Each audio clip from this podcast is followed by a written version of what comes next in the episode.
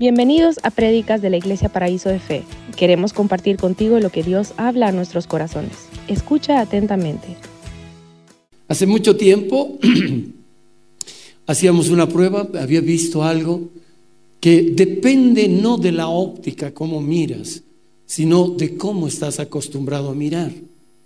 Si usted agarra una moneda de un boliviano, de 50 centavos o de 5, agarra una moneda Depende a la distancia que la coloques, la moneda va a ser o pequeña o grande. Si tú la pones cerca de tus ojos, la vas a hacer muy grande. Y si la ves, la pones muy lejos, ni siquiera la vas a poder mirar. Entonces a veces nosotros enfocamos las cosas como si fueran ¡ah! muy grandes. No vamos a poder lograrlo. No vamos a hacer esto, no vamos a lograr. Y cuando vemos las cosas muy lejanas, ni siquiera le tomamos cuenta. Entonces, Dios les va a enseñar algo muy poderoso. El título de esta prédica está con eco, papito. Si puede quitarle, por favor. El nombre de esta, de esta prédica tiene que ver mucho con lo que voy a hablarles. ¿Sí? ¿Puede ponerle guita? Eso. Dificultades o imposibilidad. Estas dos palabras vinieron muy fuerte al poder entender esto, dificultades o imposibilidad. Y de pronto creo que la Biblia habla mm, con la verdad absoluta al corazón. Y sé que hoy día Dios tiene preparado para muchos de ustedes, yo quisiera para todos, pero que les hable directamente al corazón, lo que necesitan ustedes. Y sabe que la Biblia nos enseña que la fe viene por el oír y por el oír por la palabra de Dios. La fe no va a venir por otra cosa sino por la palabra de Dios. Así que prepare su corazón, disponga su vida y espere que Dios le hable, pero le hable de una forma que solo Dios sabe hablar al corazón. Los humanos hablamos a la mente, hablamos a las emociones y no y ese mensaje no no va a dar fruto, va a ser muy temporal. Lo que es de Dios es eterno.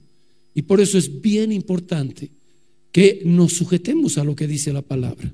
Así que vamos a ir directamente a este pasaje, el libro de Marcos o el Evangelio de Marcos, capítulo 10, versículo 17 al 27. Es un pasaje que lo han leído, ¿sí? Ah, en la Reina Valera tiene un título, El joven rico, dice. Pero este pasaje también está traducido en otro evangelio, en el evangelio de Lucas, en el capítulo 18, 18 al 27, y que habla de un hombre principal en Israel. Pero voy a tomar primero este, Marcos capítulo 10, versículo 17 al 27. y dice, al salir él, hablando de nuestro Señor Jesús, para seguir su camino, vino uno corriendo e hincando la rodilla delante de él, le preguntó, Maestro bueno, ¿qué haré para heredar la vida eterna? Jesús le dijo, ¿por qué me llamas bueno? Ninguno hay bueno sino solo uno, Dios. Los mandamientos sabes, no adulteres, no mates, no hurtes, no digas falsos testimonios, no defraudes, honra a tu padre y a tu madre. Él entonces, respondiendo, le dijo, Maestro, todo esto lo he guardado desde mi juventud. Entonces Jesús, mirándole, le amó y le dijo, una cosa te falta anda, vende todo lo que tienes y dalo a los pobres y tendrás tesoro en el cielo. Y ven y sígueme tomando tu cruz. Pero él, afligido por estas palabras, se fue triste porque tenía muchas posesiones. Entonces Jesús, mirando alrededor, dijo a sus discípulos, cuán difícilmente entrará en el reino de Dios los que tienen riquezas. Los discípulos se asombraron de sus palabras, pero Jesús respondiendo volvió a decirles, hijos, cuán difícil le es entrar en el reino de Dios a los que confían en las riquezas. Más fácil es pasar un camello por el ojo de una aguja que entrar un rico en el reino de Dios. Ellos se asombraron aún más, diciendo entre sí, ¿quién pues podrá ser salvo? Entonces Jesús, mirándolos, dijo, para los hombres es imposible, mas para Dios no, porque todas las cosas son posibles para Dios. En este pasaje, cuando comienza uno a leerlo, y cuando leemos una historia, nos centramos en algunas veces en lo que nosotros queremos escuchar o en lo que nosotros estamos viendo. Y de pronto tenemos un concepto equivocado. Por eso el Señor dice que no juzguemos a nadie por lo que miramos o por lo que oímos, sino que hagamos un justo juicio. ¿Qué es hacer un justo juicio? Averiguar. Estar seguros de lo que pasa o lo que ha hecho para poder decir está mal. Pero si no, si alguien me cuenta, no tienen que creer a lo que oyen o a lo que miran, porque a veces nos podemos equivocar. Y creo que la mayor cantidad de personas han cometido ese error. Entonces, cuando veo este pasaje, y que lo compartí también en Cochabamba, pero desde otro punto de vista, como Dios quería, me llamó mucho la atención lo que, lo que es la actitud de este joven. Se fija, este joven no tiene la culpa. Es un joven en temprana edad, sí, es un joven que, que está despertando la vida, pero que tiene muchos bienes heredados, que ha recibido de sus padres o de sus abuelos mucho, mucha herencia. Y de pronto él ha sido criado en todo lo que es bien, en todo lo que son las cosas buenas. Y su confianza es en lo que tiene, en lo que posee. Y realmente a cualquiera de nosotros, cuando nos han criado en una casa, que era propia, teníamos seguridad, nos daba una estabilidad. ¿Por qué? Porque era propia. Es de nuestros papás, es nuestra. Y de pronto eso te da una seguridad. Pero una persona que vive en alquiler no es tan seguro. No, no tiene tanta seguridad, no tiene tanta confianza, porque de pronto, ay, yo quería poner un cuadrito allá. y ay no, y si lo agujereamos mucho, después hay que devolver la casa, vamos a tener que arreglar, pintar, mejor no pongamos. Y realmente esa inestabilidad hace que uno, cuando, cuando comienza a, a vivir en eso, te trae mucha desconfianza. Como lo opuesto a vivir confiado, eres desconfiado. De pronto, si ustedes se dan cuenta, el pueblo de Israel manejaba el arca del Señor en el desierto y lo llevaban. Y de aquí para allá se levantaba la nube y ellos seguían con eso. Y se paraba, ahí se asentaban, estaba todo el pueblo, pasaba unos meses, se levantaba la nube, levantaban el arca, levantaban el tabernáculo y se movían.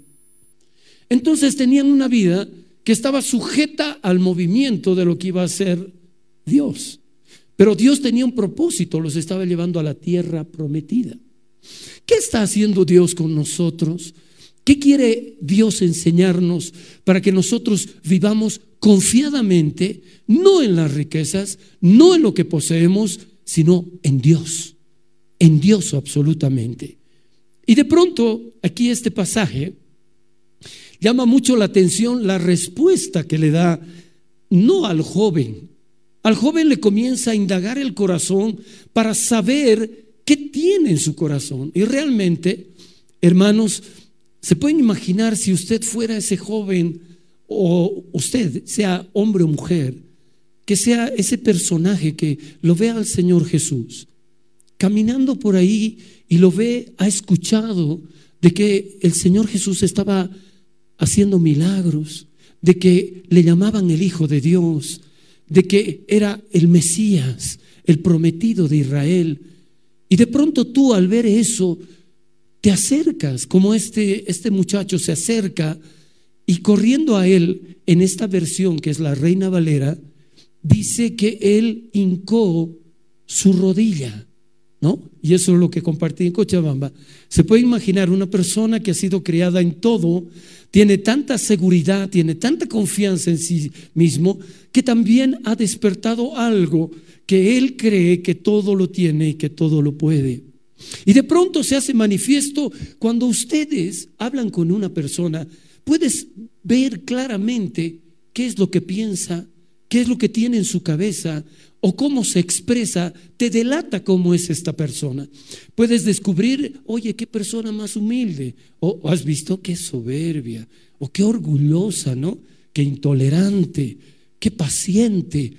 ¿Por qué? Porque su forma de hablar y su forma de actuar hace que nosotros deduzcamos muchas cosas. Y de pronto dice que este joven hincó su rodilla. Y se puede imaginar, tenía tantos bienes, había sido creado en todo eso, que él no se va a arrodillar delante de una persona así nomás, sino que él agarra y se hinca con un, como una venia, como una venia a alguien, ¿no? Porque es un hombre que ha sido creado respetuosamente, una persona que sabe comportarse. Pero de pronto eso ante Dios no tiene nada que ver. Y él se pone de postrado y que le dice, maestro bueno.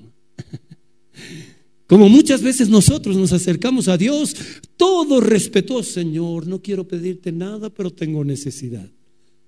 Tenemos esa, esa forma de ser pensando no por la seguridad que tengamos, porque tenemos bienes o cosas, sino porque tenemos en nuestra cabeza que tengo que reverenciar a Dios, no puedo hablarle de esa manera, tengo que ser tan educado y adoptamos una posición en la cual no es agradable.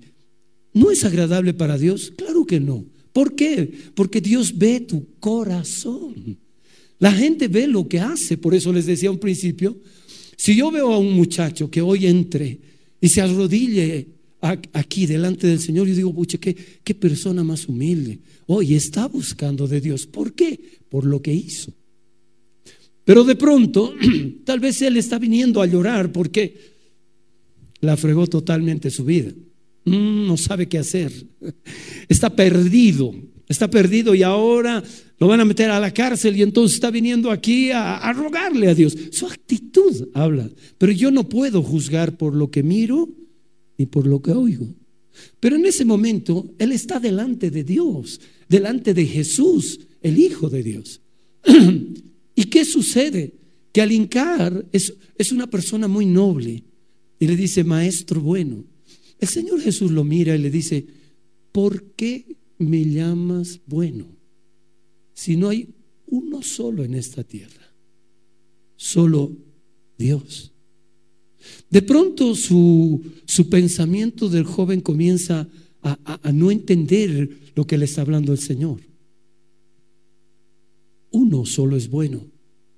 Él tal vez en su corazón cree que las cosas que hace son buenas, que es una buena persona, que es muy bueno, y por eso ahora van a entender el mensaje poquito a poco. Porque muchos de ustedes, como yo, pensaba que era muy bueno. Pensaba que cuando me portaba educadamente, la gente, la gente decía, uy, qué agradable esa persona, qué educado. Oye, lo han criado bien. Pero no me veían después como era de calavera yo. Porque muchas veces solo aparentamos lo que no somos. Y de pronto el Señor lo que quiere hacer es descubrir tu corazón para que tu corazón esté enfrente con Dios y Dios, aunque sea necesario, va a quebrar tu corazón para salvarte, para cambiarte, para cambiar tu mente, porque tal vez no te das cuenta que en ti hay algo que te está perjudicando.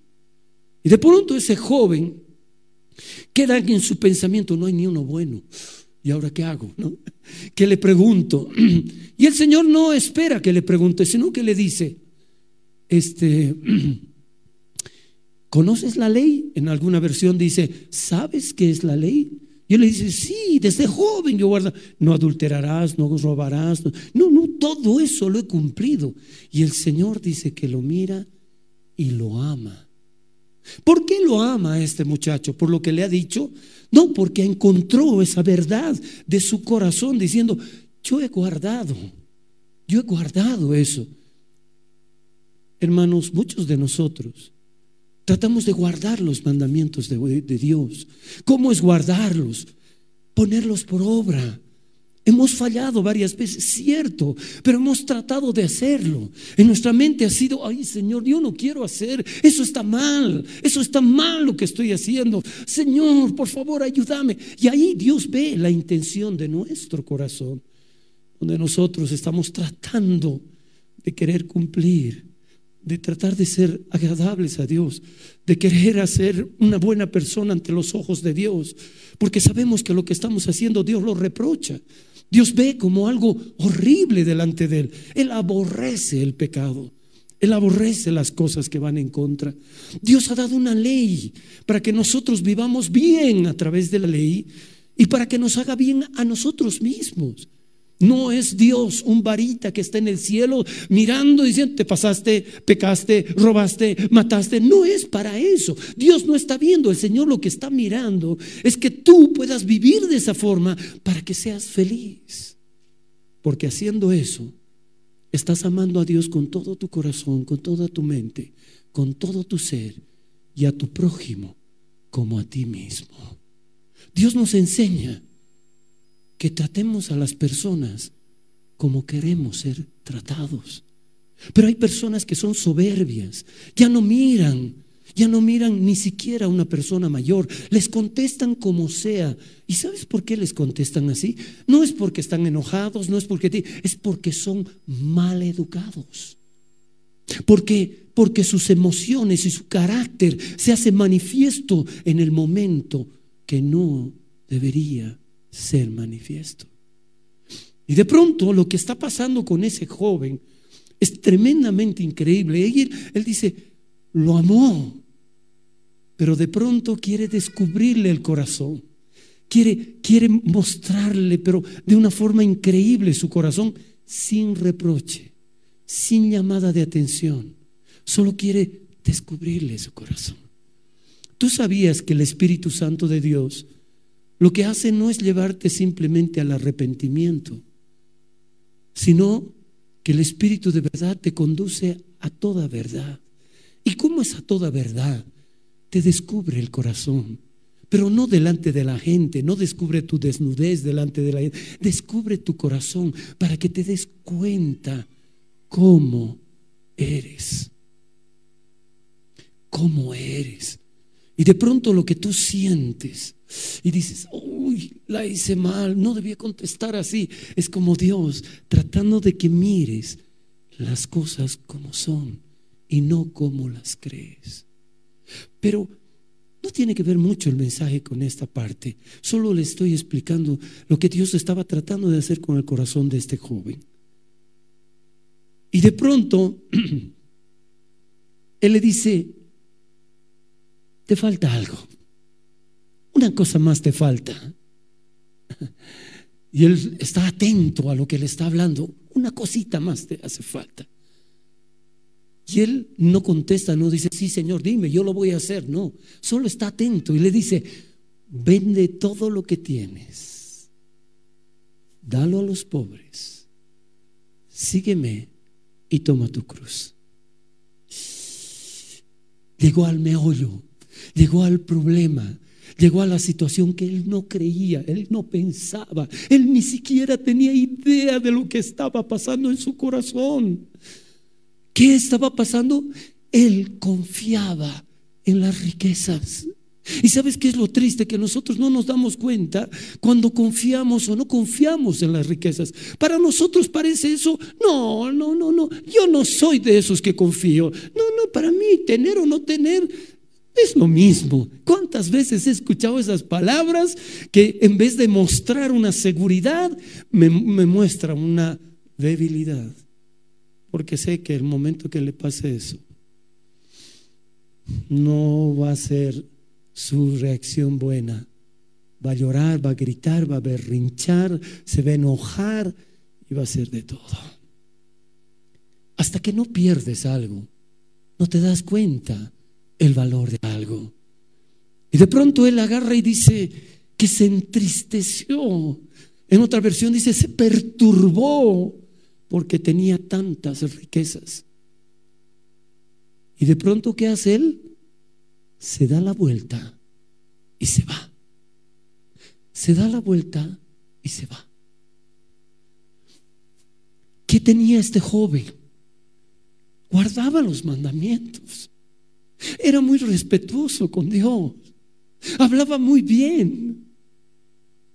Pero su confianza era los bienes. ¿Es malo ser rico, pastor? No, es bueno, pero que tu confianza no esté en lo que tienes, sino a quién tienes. ¿Se pueden imaginar ustedes, todos los cristianos, todos los que han recibido a Jesús como Señor y Salvador, aquellos que genuinamente lo siguen, ¿saben qué tienen aquí? Aquí tienen algo divino y es Dios mismo en tu interior. ¿Cómo puede ser posible que ese Dios tan grande, tan maravilloso, tan poderoso, tan poderoso, pueda vivir dentro de ti? Yo como niño le preguntaba al Señor, ah, Dios es tan grande, dice que en su mano cabe todo el mar como una gota. Entonces yo me imagino, y después está en mi corazón. ¿Cómo puede ser chiquito o grande? ¿Alguna vez ustedes han visto, no El chapulín colorado. Pastillas de chiquitolina. Algo así, yo me imagino. ¿Cómo puede ser posible? Es que tiene que ser un Dios todopoderoso. ¿Cuántos de ustedes creen que Dios es todopoderoso?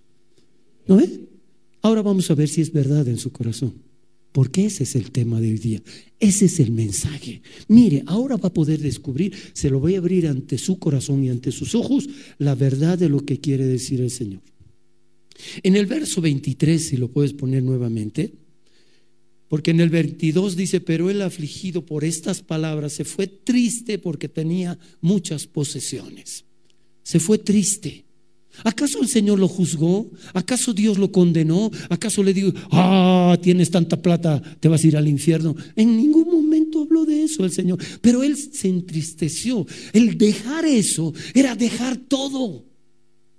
Era no tener nada. Y si no tienes nada, eres nada, según su pensamiento. Y hay muchas personas que si no tienen dinero, si no tienen una posición, si no tienen un apellido, si no tienen un estatus, son nada. Pero ante Dios somos polvo. Somos nada. Pero tenemos algo divino aquí adentro que nos dice, eres el hijo, eres la hija de Dios. Y sabes qué? Quiero ser tu papá. Quiero enseñarte. Pero te tengo que decir que en tu corazón esta confianza que tienes en lo material te va a impedir confiar en mí en mí. No he hecho poner ese verso, te quedas ahí.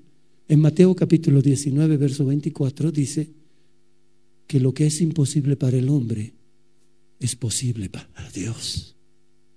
Recuerda estas palabras, que lo que es imposible para el hombre es posible para Dios. ¿Qué es imposible, pastor? Vamos a ver. Versículo 23. Entonces Jesús mirando alrededor, no lo miró a él, él se dio la vuelta y se fue. Y el Señor no se quedó así mirando. Si hubiera sido el Señor, hubiera dicho, qué barbaridad, qué amador del dinero, qué sinvergüenza. Porque yo soy humano y juzgo lo que veo. Pero el Señor ya había visto su corazón expuesto como el tuyo. Él sabe cómo eres. Él sabe cómo eres. Ay, no, la gente dice que yo soy amoroso. Dios sabe cómo eres. Dios sabe cuán seguro eres. Dios sabe si tienes fe o no tienes fe en Él. Dios sabe si le eres fiel o no le eres fiel. Él sabe. Tú no puedes engañarle a Dios. Si tú quieres engañarle a Dios, el único que se va a engañar eres tú. Porque vivirás en un engaño, pensando que, ay, lo que es la gente me quiere. ¿Sabes por qué te quiere la gente? Yo recuerdo en mi juventud cuando estaba estudiando arquitectura. En mi segundo semestre era un calavera el pastor. Bien calavera era. ¿Y cómo era de calavera? Que no tenía miedo a nada. Entonces en el segundo semestre ya empecé a construir. ¿Se puede imaginar? Un muchacho que está asistiendo al segundo semestre y estaba construyendo casas. Ese era un osado, un sinvergüenza. Eso no es una proeza. ¿Y sabes qué? ¿Cómo empecé a hacer? ¿Qué cosas empecé a hacer? Hice ocho discotecas en la ciudad de La Paz. Y las más fuertes que eran en ese tiempo. Oh, hermano, me pagaban muy bien. Ganaba el 50% en plata y 50% en consumo. Tú te dabas la vuelta detrás de Alejandro Villegas y tenía una tracalada de amigos que lo seguían, que decían, oh, qué buena gente, el Alex, oh, este tipazo. ¿Sabes que No me seguían a mí, seguían a la plata que yo tenía. Porque yo entraba a la discoteca y les decía, oye, no me has pagado lo que he hecho la primera obra y es harto. Así que cerrame la discoteca y yo invito a todos. Así era yo. Era un pelafustán, era un sinvergüenza. Y entonces la tracalada de amigos me seguía. Imagínate, en la segunda ya era más, en la tercera, en la, cuarta, en la octava ya, pues, yo ya me creía uh, como si fuera quién. Pero ante Dios era lo peor. Hermano, terminó. Dios dijo, ya basta este pavo real, le voy a quitar su cola, vamos a ver qué pasa. Y me desplumó. Ni un amigo. No había quien me siga, no había quien me hable, no había quien me apoye. Estaba más solo que nadie.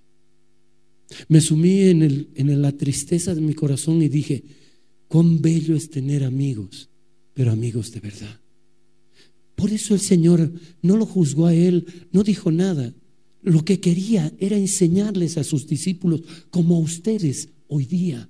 Él agarró y miró a su alrededor Dice 23, entonces Jesús miró alrededor y dijo a sus discípulos, no dijo a toda la gente, dijo a sus discípulos, aquellos que le seguían, aquellos que habían tomado la decisión de ser sus discípulos del Señor, de seguirlo. En otras palabras, eran los cristianos. Pero esos cristianos comprometidos, esos cristianos que lo seguían donde él iba, no, no hay para comer, el Señor nos va a sustentar. Y Él sustentaba a toda esa gente y sobre todo sus apóstoles. ¿Qué les dice? Y aquí viene esto. Cuán difícilmente entrará en el reino de Dios los que tienen riquezas. Señor, si hubiera estado ahí como, uy, ¿ahora qué hacemos? Ah, yo sé, el Señor quiere que le dé toda mi plata. Dios no te ha llamado a esta congregación para que vendas tu casa, vendas tus bienes y lo des a la iglesia para que seas el mejor de la iglesia. No, no, no. Lo que quiere es que le des tu corazón. Porque cuando le das tu corazón, todo lo que te diga Dios, tú lo harás. Porque te has dado cuenta de que todo le pertenece a Dios. Dios te lo puede quitar en un segundo. ¿Qué pasó con Job? En un día perdió todo. Pero ¿qué hizo ese hombre? Amaba a Dios. Dice que lo adoró. ¿Cómo puede ser posible que un hombre pueda adorar a Dios? Después de que le pase eso, pierda a sus hijos, pierda sus riquezas, sus bienes, todo. Y todavía tenga una sarna desde la punta de su coronilla hasta sus pies. Es que él estaba enamorado de Dios. Su corazón estaba descubierto. Él no protestó, solo adoró a Dios. Y aquí dice el Señor, cuán difícilmente. Verso 24, los discípulos se asombraron de las palabras que Jesús, perdón, las palabras, pero Jesús respondiendo volvió a decirles, hijitos, cuán difícil es entrar en el reino de Dios a los que confían en las riquezas. O sea, Dios no está juzgando a la gente que tiene cosas, pero le está diciendo cuán difícil te va a ser, cuán difícil te va a ser entrar al reino de Dios, porque tu confianza está en las riquezas. Pero Señor, en mi confianza está en ti. Tú no puedes amar a dos señores, dice el capítulo 6 de Mateo. O a uno amas y al otro aborreces. O amas a Dios o amas las riquezas. No puedes. O sea, no es que no quieras, no puedes. No puedes tener confianza en tu riqueza y tener confianza en Dios. ¿Cómo puede ser? Dice que la confianza en las riquezas es como algo de idolatría que suplanta la fe.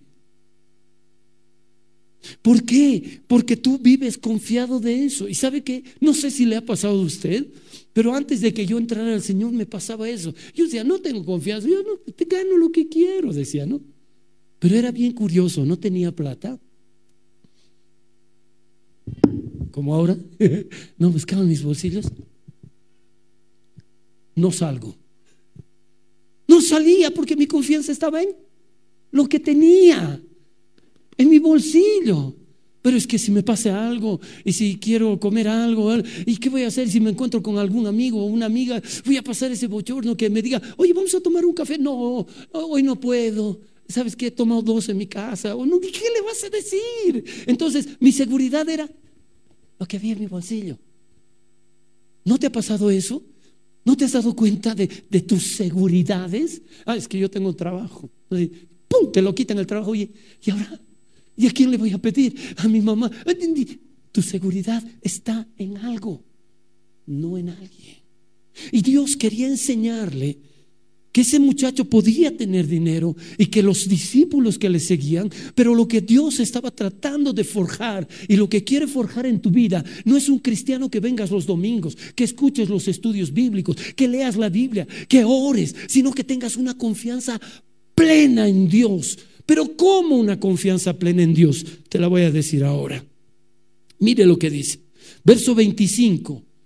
Más fácil es pasar un camello por el ojo de una aguja que entrar un rico en el reino de Dios. Hermano, Dios, ¿qué estás hablando? Es más fácil pasar un camello por el ojo de una aguja que entrar un rico en el reino de Dios. Entonces, mire el verso 26, ellos se asombraban aún más diciendo entre sí, ¿quién pues podrá ser salvo? Mire qué hermoso. Ahora va esto. Por eso le he anticipado algo y espero que Dios lo, le, haya puesto en su corazón. Jesús no estaba hablando de una suposición, estaba hablando de una aguja como tú la conoces, una aguja para coser una aguja para meter un hilo y después coser. Él estaba diciendo, es más fácil meter un camello, imagínense un camello más grande que el pastor, meter por una aguja. La gente lógica comienza a decir, ¿cómo va a ser posible? Claro que sí, es posible. Fíjese cómo. ¿Qué le dice? Verso 27, entonces Jesús, mirándolos, dijo, para los hombres es imposible. Para los hombres es imposible, mas para Dios no, porque todas las cosas son posibles para Dios. ¿Qué estaba enseñándole? Que para Dios no hay nada imposible, amado. Para Dios no ha sido difícil vivir allá en el cielo y vivir aquí adentro. Hacerse grande o chiquito no es difícil. No es difícil. No es difícil para Dios agarrar un camello y pasarlo por una hoja de una aguja. Él es Dios todopoderoso que él estaba enseñando, no estaba enseñando que, ay, qué barbaridad ser rico, mira, este me ha dejado, no ha hecho, no, no, el que confía en Dios, para aquel que confía en Dios, todo le es posible. Dense cuenta, hermanos, por qué están fracasando como cristianos. Porque su confianza no es plena en Dios. Si es el Dios del universo, si Él creó todo, si Él nos hizo dentro del vientre de nuestra madre, ¿cómo no va a poder ayudarnos en todos nuestros problemas? Para Dios no hay nada imposible. Para nosotros es lo imposible. ¿Y saben cómo medimos a Dios? Con nuestra imposibilidad. Ay, ¿será que Dios me escucha? A ver, mírale al de tu lado. Él, ella ha dicho eso. Mira, ella, ella, ella, él ha dicho. Ah, ¿Te puedes imaginar? Entonces dígame, ¿en quién está su confianza? En Dios. ¿Cómo que en Dios? Si tú tuvieras esa confianza en Dios, cosas increíbles te sucederían. ¿Ah? Mi esposa. Por eso digo, para aquel que cree, todo le es posible. Llega mi esposa a la casa. Amor, me duele mucho mis manos. Me duelen mucho mis nudillos. Cuando lavo, me duele harto, amor. Jovencita mi esposa. ¿Qué será, no, mi amor? Iremos al médico. Vamos, vamos al médico, vamos. ¿Qué tiene? Artritis reumática. Y yo no sabía. A veces me entero cosas recién cuando estás en la situación. Artritis reumática. ¿Y cómo se mide esto, Señor? No al doctor, ¿cómo se mide? Es primero viene leve, es una cruz. Después ya va empeorando dos cruces. Después tres cruces y la última ya es la cuarta cruz. O sea, el que tiene cuatro ya está frito. Sí, es lo último, cuatro cruces. ¿Y qué tiene mi esposa? Cuatro cruces. ¿Qué? Se le va a deformar sus manitos. Va a empezar a dolerle todas sus articulaciones. Tienes que dejar de tocar agua fría y agua caliente. Y nosotros, no, no, esto no va a pasar. No va a pasar. Confianza en Dios. Porque para Dios no hay nada imposible. Hermanos, la sanó el Señor. Hasta el día de hoy no tiene nada, nada, ni una cruz. ¿Por qué? Porque su confianza estaba en Dios. Hermanos, yo, yo he padecido harto. Hermanos, no crean, hay mucha gente me ve, ay, el pastor, qué amoroso. Todo lo que miran juzgan al, al pastor. Cierto, cierto. ¿Cuándo me han visto triste? hay gente que me dice, pastor, ¿Cuándo tienes problemas vos? Todos los días. Pero todo el día se te ve riendo. Todo el día estás así. Todos abrazas. Pero es que es parte de Dios en mí. Yo confío en Dios. Es Dios haciendo la obra en mi vida. Yo no confío en lo que hago. Es en Él confío. Y de pronto, hermanos, yo de joven de muy joven, desde niño debe ser, siempre tenía el problema de ser estreñido y por lo tanto me vino hemorroides. A mis 18 años yo sangraba profusamente. Era muy difícil para mi vida. Cuando Dios cambia mi vida, entro a servirle a Dios, eso seguía. Hermano, seguía de una forma horrible. Pero nadie sabía, solo mi esposa. Me dieron un tratamiento, nada, no servía para nada el tratamiento. La última vez, así como me ven, yo siempre he subido al púlpito y nadie sabe lo que me está pasando. ¿Y sabe qué? Tuve una campaña. Tuve una campaña en el lago de Suriki, o sea, en el lago Titicaca, en la isla de Suriki, perdón. Y fuimos tres días con, con los chicos de la alabanza, fuimos a Suriki. Apenas llegué a la isla de Suriki, nos dieron unas habitaciones, pura payasas, dos, tres cuartos. Yo estaba en un cuarto con dos o tres hermanos, los otros estaban en otro cuarto. Y de pronto llego, me acomodo en esto y siento un sangrado muy fuerte. Y digo, oh". cuando me voy al baño, era debajo de mi botapié, estaba chorreando. Y no le digo a nadie nada. Me limpio, me seco, todo esto y les digo a los jóvenes, vayan a preparar los equipos, hagan para esta noche. yo me voy a quedar, no me siento bien. ¿Necesitas algo, pastor? No, nada, nada, vayan nomás. Y se van y yo me quedo ahí. Y orando, pidiéndole, Señor, ayuda. No puede ser posible que esté así, Señor, son tantos años, son casi 20 años que estoy así, Señor. Y yo he confiado en que tú me vas a sanar. Pero esa confianza no era plena, no era plena. Era una confianza en que, como soy pastor, Dios me va a sanar. Mire, qué terrible. Qué terrible engaño en mi cabecita. Y de pronto, hermanos, me quedé echado todo el tiempo, todo el día. Y cuando viene uno de los hermanos, pastor, ya tenemos que empezar, en cinco minutos voy. No saben, era un dolor horrible, me vistos y salgo, así, apenas. Cuando te vienen hemorragias, es, es muy grave porque, porque te viene anemia y no puedes caminar, no puedes esto. Y de mí se me había vuelto ya pues crónico. Y de pronto estoy caminando hacia allá y no tenía, y viene uno de los hermanos, pastor, estás mal. No, ven, solo me voy a apoyar en ti para ir. Me apoyo en él y llego. Me siento ahí en la primera fila, sentado, no podía hacer nada más. Y cuando el pastor dice, el pastor Alex, y me hace subir y apenas me paro aquí, todo se me corta así como un suspiro y comienzo a predicar. Oh, qué noche. Nos quedamos hasta las dos de la mañana, hermano. Dios se derramó poderosamente. Terminamos, bueno, comienzan a irse los chicos, acomoden las cosas y todo esto. Mañana nos vamos. Me bajo del púlpito y otra vuelta por mi botapié. Nadie sabía. Entonces les digo, ¿me acompañas? Y me voy y me quedo. Los tres días he estado así.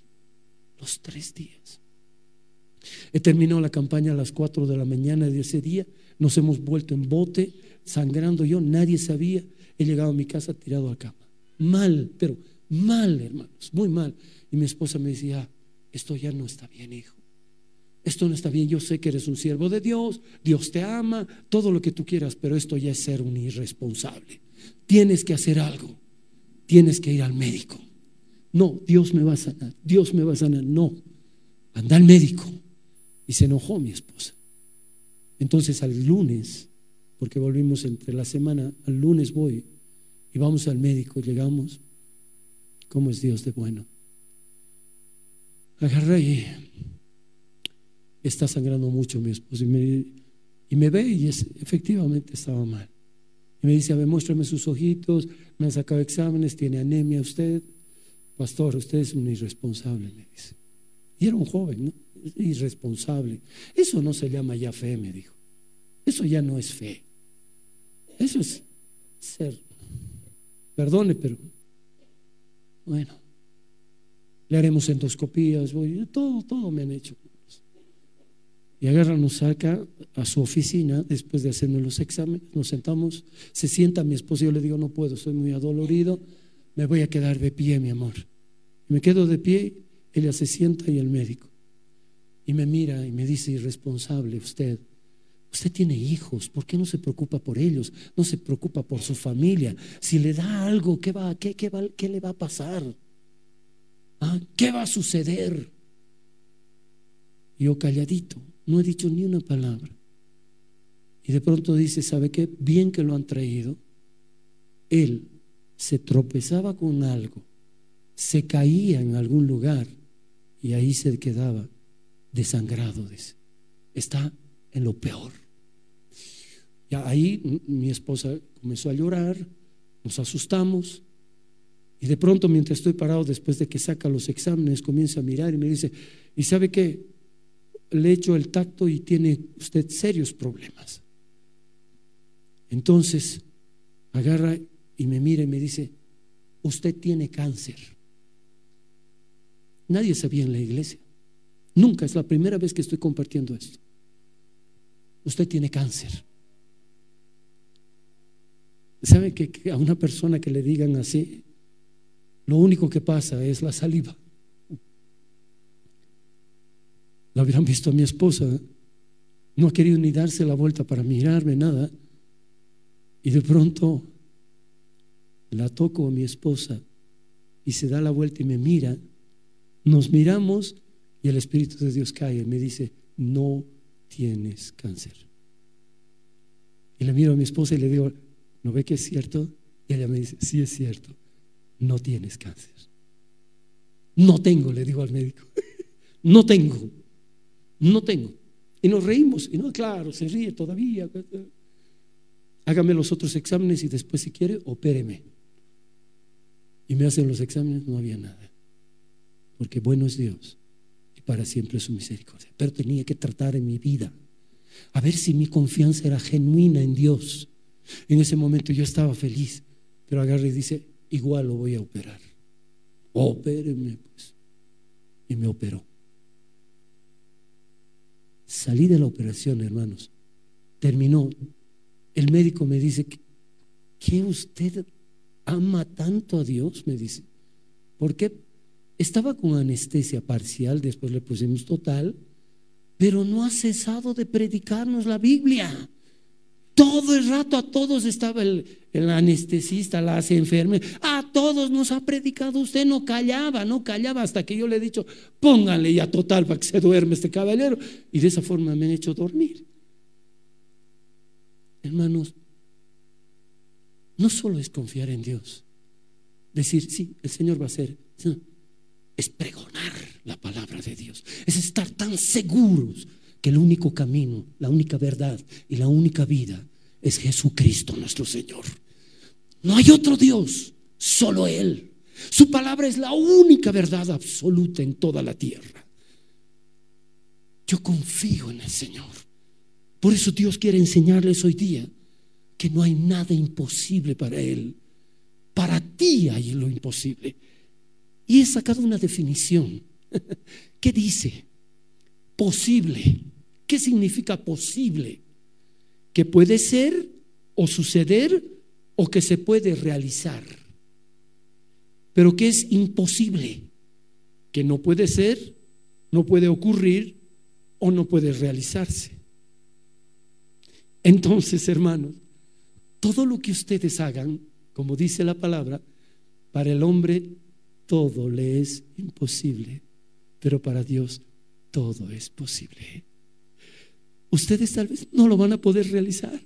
No va a poder ocurrir, no va a suceder.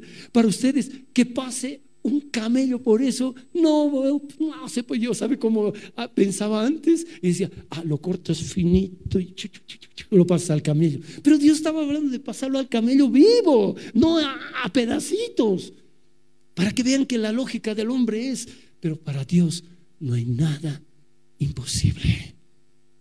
Hermano, Hermana amada, ¿tienes miedo a la muerte? Sí, hay mucha gente que tiene miedo. ¿Y sabes por qué? Es por la falta de seguridad en Dios. Porque Él ha dicho que aunque estemos muertos, viviremos por Él. Nos ha dado la vida eterna. La tenemos que guardar. Si tú estás enfermo, lo que es imposible para los médicos, es posible para Dios. Pero a veces Dios tiene que tratar tu corazón. ¿Por qué? Porque si te da el milagro, ¿qué vas a hacer vos? Ah, ya me dio el milagro, aleluya, gloria a Dios. Pero tu confianza no está puesta 100% en Dios. Hermanos, un día yo fui a Iglesia porque nos invitaron. Y de pronto estábamos ahí y aparece el pastor Darío Salas, que ya ha muerto. Un hombre que sabía la Biblia de punta a canto, que agarraba y ponía diez lectores y les daba cada cita bíblica y eh, todos los temas hablaba. Y estábamos ahí.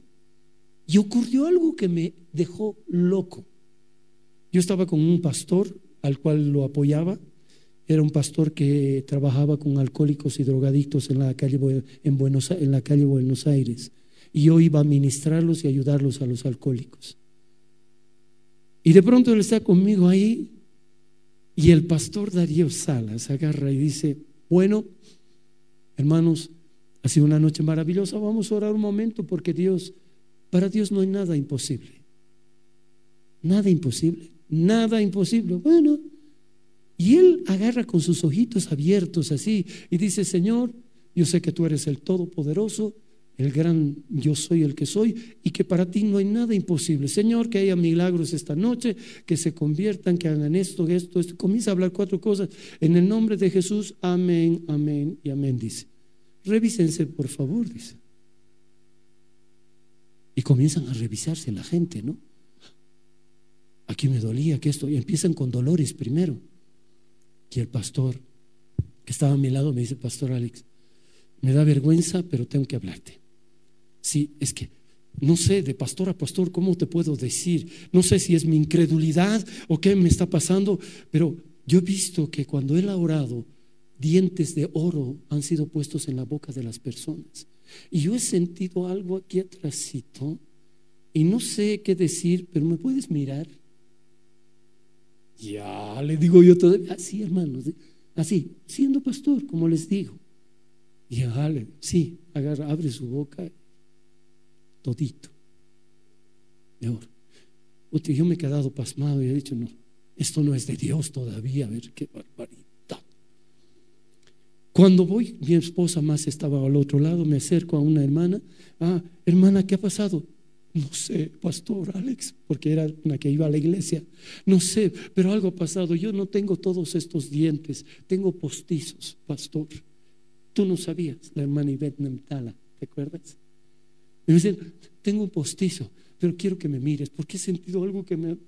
Y cuando miro, su placa había vuelto el Señor su paladar, todito y con un metal que no hay aquí en la tierra.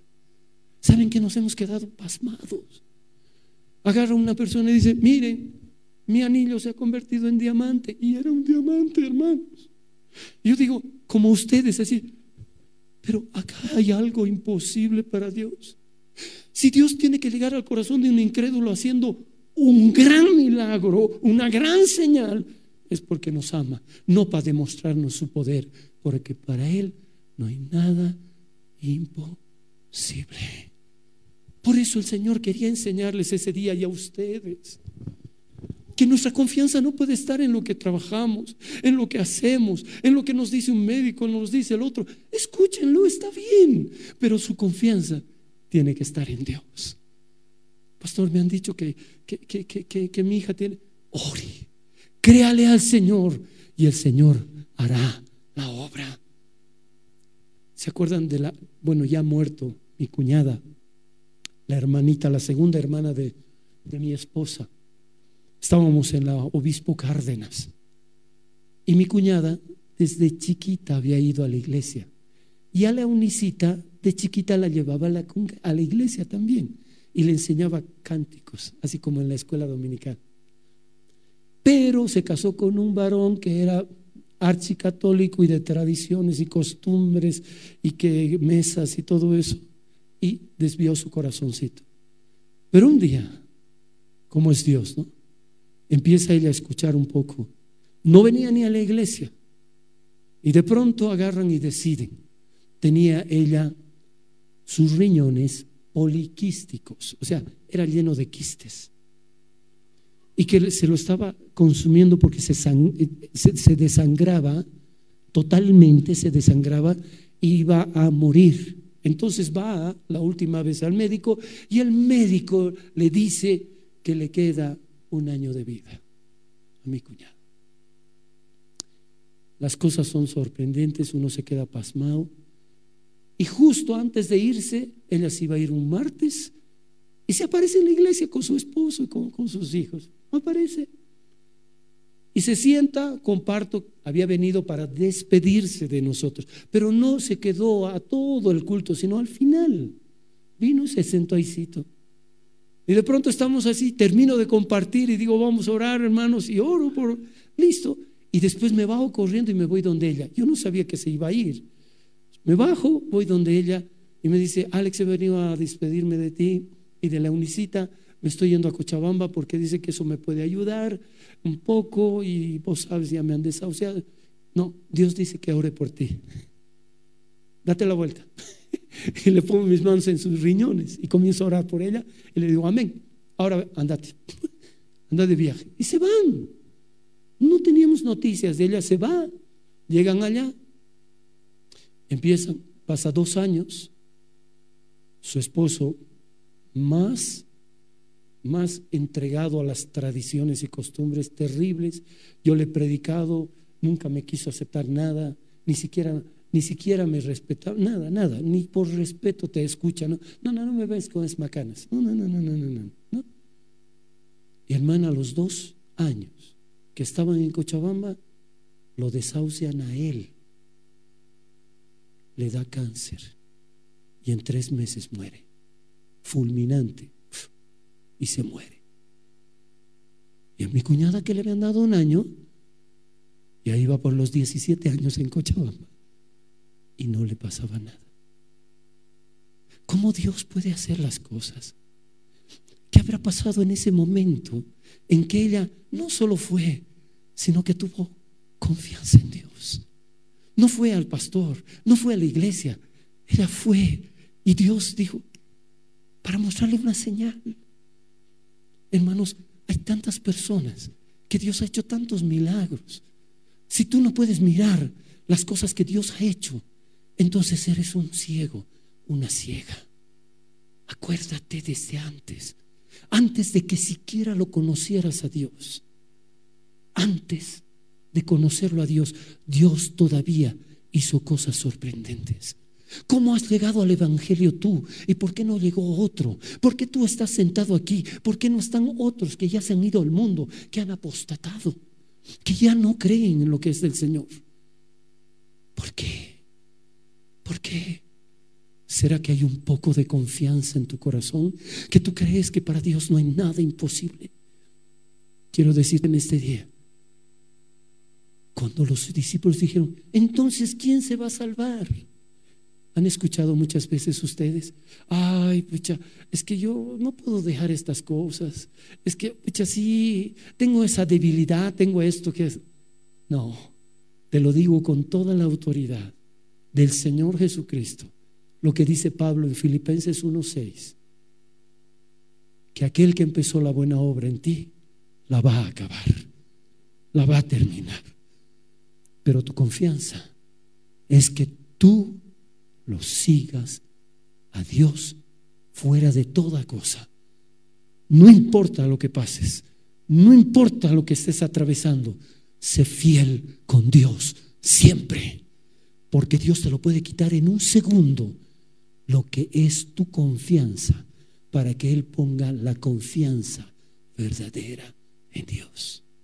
Cuando tú comienzas a confiar en Dios y sabes que es tan poderoso que puede pasar un camello por el ojo de una aguja, Vas a dejar que Él, Señor, yo sé que esto está pasando, pero sé que tú no me dejarás ni me desampararás, porque tú estás conmigo donde quiera que yo vaya. Amén. Y Señor, nadie me puede asegurar que hay vida después de la muerte, pero Dios sí, porque Él no miente. Y Él dice que sí hay y que Dios nos va a dar vida eterna y que Dios se ha metido en tu casa para arreglarla, se ha metido en tu vida para transformarte, se ha metido en tus finanzas para poner en orden y para que tú veas la gloria de Dios. Amén. Confía. Ahora puedes meter un camello por ahí. No vas a poder. Jamás. Pero no dudes de que para Él todo es posible. Amén. Ese Dios está aquí adentro, en ti. Si tú no has aceptado a Jesús, no está. Pero si has aceptado a Jesús, ahí está, aquí adentro. Y Él no te va a dejar. Pero, ¿en qué está tu confianza? Piensa por un instante. Ah, ¿cómo te delata tu hablar? Ah, yo tengo mi casita, sí. Me he comprado un terrenito para cuando me muera en el cementerio jardín. No estoy diciendo que es malo, pero que esa no sea tu confianza. Puedes tener muchos bienes, pero tu confianza tiene que estar en Dios. Amén. Tu trabajo hoy está yendo bien. En un segundo lo puede quitar el Señor. Pero si tú tienes confianza en Dios, va a multiplicar lo que tú tienes. Va a prosperar todo lo que haces con tus manos, porque para Dios no hay nada imposible. Amén. ¿Saben qué? Un milagro grandioso Dios está por traer a tu vida.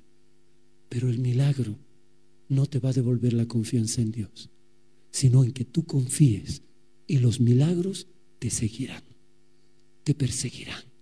Mirarás atrás y verás que tus hijos no están queriendo en el Señor, pero tú dices, no sé qué hará Dios, pero que los pone en el lugar correcto, los va a poner. Y un día van a estar escuchando el Evangelio y ellos van a ser los primeros en escuchar y confiar más que tú en Dios. Porque primeros, los primeros serán los postreros. Cuidado que te ganen los que no creían y creyeron un día y confían más en Dios que tú que estás 20 años en la iglesia. Por eso este día yo te pido que seas hidalgo contigo. Confías en Dios. ¿Crees que puede pasar un camello por el ojo de una aguja? ¿Crees que Dios hizo todos los cielos y la tierra? ¿Crees que Él te hizo en el vientre de tu madre? ¿Crees que Él te llamó un día y te dijo, ven, arrepiéntete, que yo te voy a salvar? ¿Crees que Dios no te ha dado esos hijos? Y que esos hijos, Dios, si tú confías en Él, estarán contigo cuando venga Él o cuando moramos. Todos nos iremos con el Señor. Porque si tú crees, tú y tu casa serán salvos. Pero es que son pequeñitos. Dejad a los niños que vengan a mí, porque de los tales ya es el reino de los cielos. Amén. ¿Habrá algo imposible para Dios? Cierre sus ojitos ahí. Ven, Cierre sus ojos. ¿Sabe qué es orar? Hablar con Dios. Yo no puedo decirle, ¿sabes qué, Señor? Por favor, te pido que los llenes de confianza. No. Quiero que tú le digas, Señor. Ahora me doy cuenta que no tengo tanta confianza. Señor, yo confío en que me pueden ayudar. Yo confío en que las personas pueden hacer algo. Yo confío, Señor, que mis bienes van a heredar mis hijos. No. Yo confío en ti, Dios. Yo confío en ti, Señor. Y sé que puedo enfrentar cualquier problema porque confío en ti. Señor, tengo tantos temores. Tengo miedo a que me despidan del trabajo. Pero sé que tú no me dejarás, ni me desampararás. Tengo miedo a enfrentar un día que mi papá o mi mamá se mueran. Pero sé que si ellos parten contigo, habrán vencido.